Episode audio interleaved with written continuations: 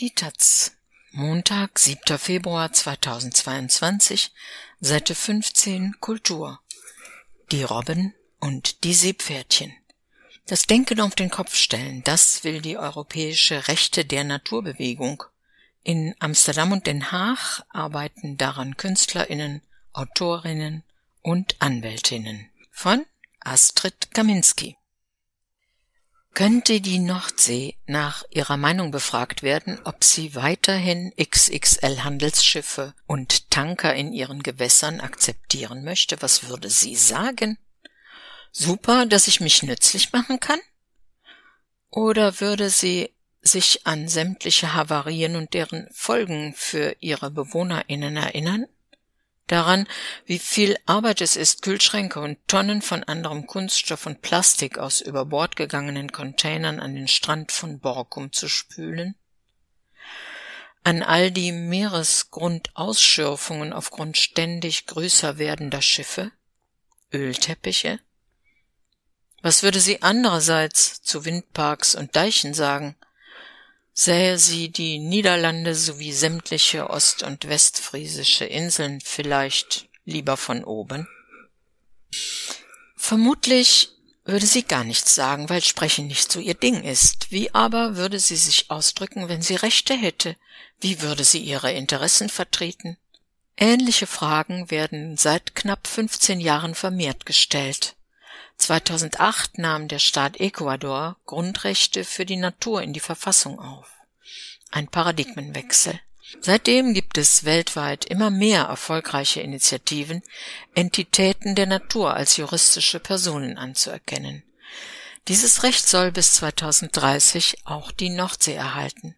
Initiativnehmer dafür ist the Embassy of the North Sea, eine zivilgesellschaftliche Organisation von Künstlerinnen, Wissenschaftlerinnen, Juristinnen sowie politisch Aktiven, die 2018 ihre Räumlichkeiten im Botschaftsviertel Den Haags eröffnete.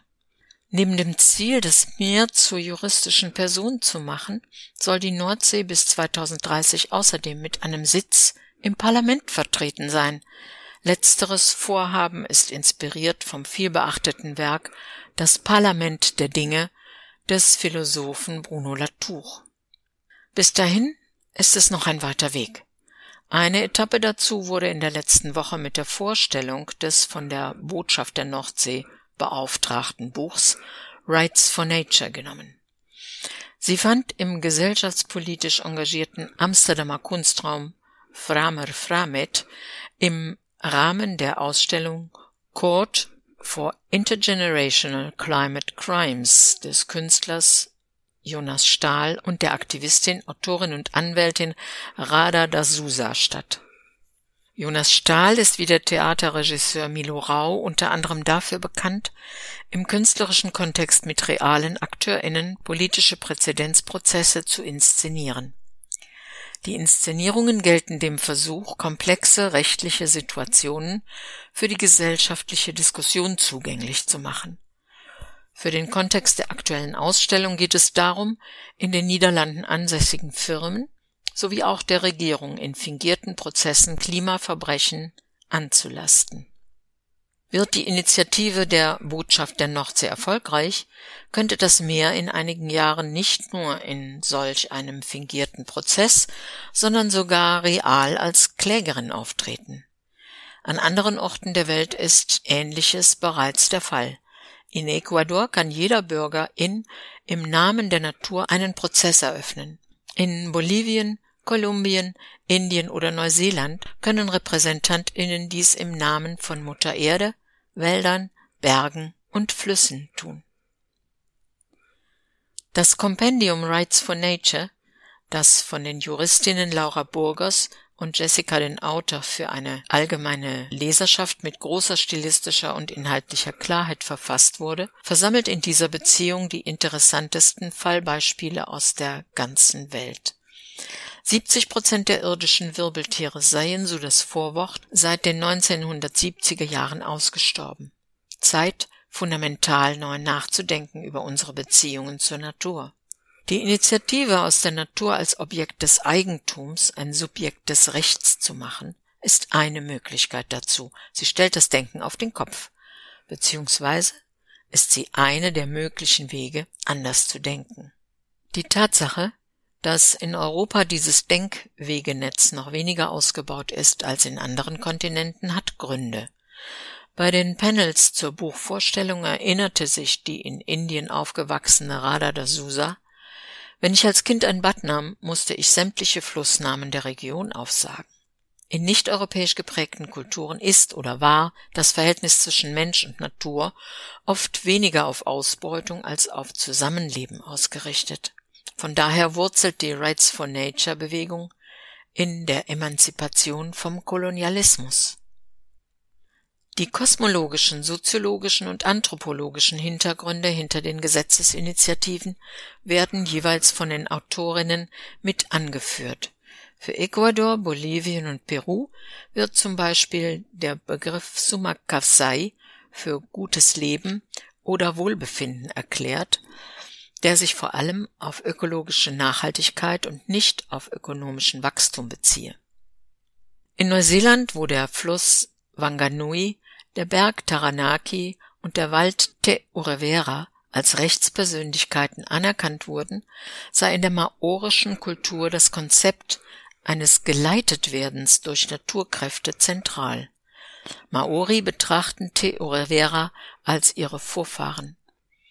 Seine Landschaft strömt über von Mysterium, Abenteuer und entlegener Schönheit, heißt es im Gesetzestext. Lernen von solchen Prozessen und Wissensformen, nicht transplantieren. So lautet der Tenor bei den Panelgesprächen zur Buchvorstellung. In den Niederlanden, in Deutschland und in anderen europäischen Ländern haben die Aktivitäten für die Rechte der Natur in den letzten Jahren Fahrt aufgenommen. Neben der Botschaft der Nordsee gibt es Initiativen für das Wattenmeer, für die Maas oder die Dommel. In Deutschland baut sich, in, baut sich die inzwischen landesweite Bewegung auf die Basis eines Volksbegehrens für das Recht der Isar auf. Bereits 1988 gab es einen ersten Versuch, Seehunde zu Rechtspersonen zu erklären. Gescheitert. Die erste europäische Implementierung eines Gesetzesentwurfs könnte in nächster Zeit in Spanien erfolgen. Dort war ein Volksbegehren erfolgreich, das sich für das Recht der Mar Menor Lagune einsetzt, wo in den letzten Jahren mehrere Tonnen Fische verendeten und unter anderem fast die gesamte Seepferdchenpopulation ausstarb. Aber passt es überhaupt zur Nordsee, sie zur Rechtspersönlichkeit zu erklären, fragen ihre Botschafter. Diese große Frage ist der Grund, warum für die Rechte der Naturbewegung Aktivismus, Wissenschaft und Kunst eng zusammenarbeiten. So hat die Botschaft der Nordsee ein Programm entwickelt, in dem zunächst das Zuhören und dann das Sprechen mit der Nordsee beziehungsweise der Austausch zwischen Pflanzen, Tieren, Mikroben und Menschen geübt wird. Es geht darum, durch die Schulung von Sinnen und Vorstellungskraft zu komplett neuen Denkansätzen zu finden. Eines der künstlerischen Projekte ist beispielsweise ein Parcours durch Amsterdam aus der Perspektive von Aalen. Auch der Kulturort Frame Framit präsentiert weitere künstlerische Zugänge. Die nächste, auch online zu verfolgende Veranstaltung ist A Sea for the Sea, initiiert vom belgischen Journalisten, Aktivisten, Künstlerduo Red Brouwers und Raaf Küsters. Die Präsentationen und Performances, die auch auf Tournee gehen, finden vor dem Hintergrund des steigenden Interesses an kommerziellem Tiefseebergbau statt. Die Gebiete der Tiefsee, die in internationalen Gewässern liegen, sind die letzten noch nicht kolonisierten Gegenden der Erde.